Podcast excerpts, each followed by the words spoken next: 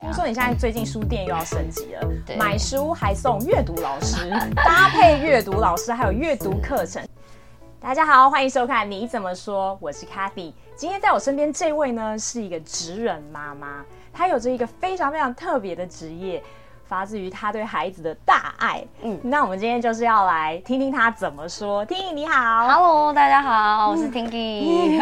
那是怎么想要开儿童书店呢？是，就是呃，基本上因为当孩子慢慢大了，因为我有两个儿子嘛，你会想要用一些比较轻松的方式去跟他们互动，因为他们太皮了，所以我就想说，因为我们的母语是中文，对所以如果要是我是念中文绘本的话，去跟他们交流啊，或者教他们一些事情，我会比较自在。那所以当初在这边找中文书的时候，就是呃，它非常的少，它的资源比较少，所以我就想说，既然我有这样的问题，别人也会有这样的问题，所以我就索就性自己袖子卷一卷，索性就是自己开始。我们现在现代的妈妈都身兼数职，对不对？所以你现在是当妈妈，然后还要当妻子，是，然后还要当老板。嗯，对，然后嗯接下来我们就会有不一样的跟书店配合的一些课程，所以就又会有不一样的身份。对，啊听说你现在最近书店又要升级了，对买书还送阅读老师，搭配阅读老师还有阅读课程。那可以跟我们讲一下这个课程，因为我觉得很有趣。我从二零一八年经营书店到现在已经五年了，所以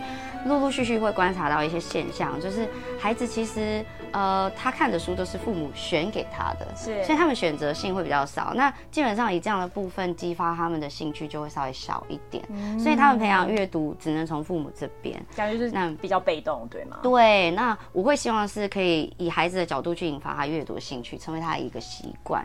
那再来就是说，爸爸妈妈有时候太忙，工作太忙，我相信大家都都是这样，比较没有时间，呃，可以每一天固定的时间我念个一到两本，其实比较难，所以我有观察到这个部分。那当然还有就是客人回到家、啊、会想说，哎，这本书明明有得奖，然后它的内容也很好，可是我的小孩我不了解，。为什么小孩不喜欢？对，尤其得奖的书，我觉得它有时候它的内容是非常深奥的，没错，没错，没错还。有很多内藏深层的含义。对，嗯然后再就是父母的表达，其实会影响到孩子喜不喜欢这本书，很大的原因。是，所以就是因为观察到这里，所以我才想说，嗯，我可以去搭配，比如说，呃，我们现在会有一个爱朗读书会，然后会让孩子进来，我们五个小孩一起，我们就会很有开心诶，读书会就有一种同乐会的感觉。对，那小孩一起，我们一起读书，然后会有专业的老师会去带领孩子去了解这本书。那我们会以阅读、朗读跟口语表达为主，所以在我们的爱朗读书会里面，除了有团体班跟一对一，老师都会针对这三个点，让孩子去呃表达自己。呃，或者对这个书的想象力，慢慢的持续到阅读自己阅读的这个部分，所以我们有初阶、中阶、高阶的部分。哦对，初阶为影响他们的兴趣为主，那到高阶就是放手让他自主阅读，已经有这个能力了。所以说我因为有这个想法，所以我在台湾就有上了一个陪读老师的课程，哦然后有拿到了呃师资的证照。所以说我现在有这样子的身份，我就想要培养。呃，底下的老师，然后慢慢的这样子去带领这些孩子，然后深入的了解，引发兴趣，最终就是自我阅读。对，然后你也说爱朗读书会，其实它是一个非常有系统性的、渐进性的一个课程，对对对对，所以我们会有这样子慢慢的带领孩子手牵着他的手，然后让他每一次上课很期待，然后开心的来上课，然后来阅读，然后下课我们又很开心跟父母分享，这是我们最主要想要呃达成的目标。OK，那还有嗯另外我想要，就是也听到你有讲，我觉得我自己都想要参加，就是说除了老师陪读课程之外，其实也有家长去上课，然后你可以嗯回家，哎，跟老师同步，我在家里怎么老师怎么教，我就继续可以培养这样的一个兴趣，。因为其实来讲，我们在阅读这一块哈、父母陪孩子念书才是最重要的。所以我刚刚有提到说，爸妈太忙没有时间，所以我们才会有另外这个服务出来。那当然，这个就是比较像是有目标导向的引导孩子自主阅读。可是，父母跟孩子的共读，其实是会让孩子有更多的空呃时间可以跟父母去做交流，情感上的交流，所以这一块是无可被取代的。所以我们有提供孩子来这边报名上课，爱塔珠就会有一些教呃引导父母啊陪孩子共读的一些技巧，或者是有一些绘本。其实绘本不只是念给孩子听，它也是念给大人听的。所以说我们会针对一些大人的绘本，我们会带领父母来去深入的了解。哇，原来这个绘本它要传达意思是这样子。所以你回到家之后陪孩子在看的时候，其实是可以比较。呃，有趣啊，或者是更多不同的角度去理解这个绘本，然后传达给孩子。我第一次认识听你，实际是在他的书店认识他。是是是然后我来这边买书，跟他说：“哎、我小孩几岁啊？”然后他就跟我说：“你一定要买这一本书。”然后我看到就嗯，就拿回家姐看到想姐，说这个我回家点几个点几个点就 OK 了。可是他跟我解释以后，我就发现不是。对听你要不要跟我们讲解一下？基本上《小黄点》这本书啊，它是法国作者的作品。他其实得了很多奖哎。是的，是的。嗯那它最大的特色就在于它让书本活起来。我们通常书本它是静态的，可是它这本会有很多上下左右。对，而且他说你按一下，你去点它，然然后后它就会变成嗯，它什么样的一个动作？没错，它就 action。对，它就会变成三个点。那他就说：“哦，太棒了！现在用你的手指头轻轻的摩擦左边的小黄点。你看哦，包含这个句子里面，其实我们在日常生活中很难去说到这样的句型。而且我觉得另外一个很重要，就是小朋友其实 follow instruction 是一个技能。没错，很多小孩其实很难 follow 是你跟他说，哎，把衣服穿起来，他就去做别的事情。是是是是是，对所以如果我们是从绘本开始去进行教育的话，从游戏的方式培养。比较不会去抗拒。对那在我们要很注意的是，因为通常在绘本里面的言语会很少在我们日常生活中运用，所以它里面的言语是会刺激孩子的智慧量。所以你看，轻轻的摩擦，他也要轻轻的去摩擦，而且去认识左边、右边。所以我们后面就会有看到，比如说上面、下面，或按五下、按六下。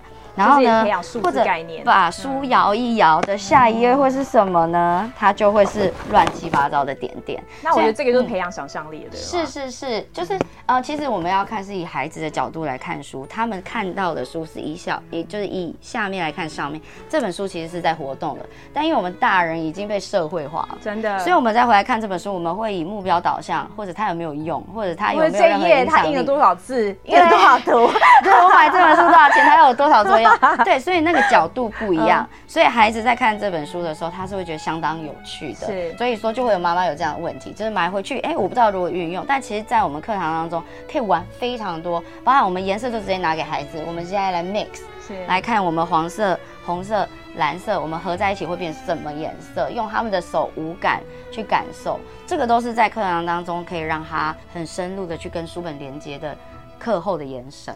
应该所有的家长也会发现，我们学习一个语言，我们从听说读开始，在最后就是写。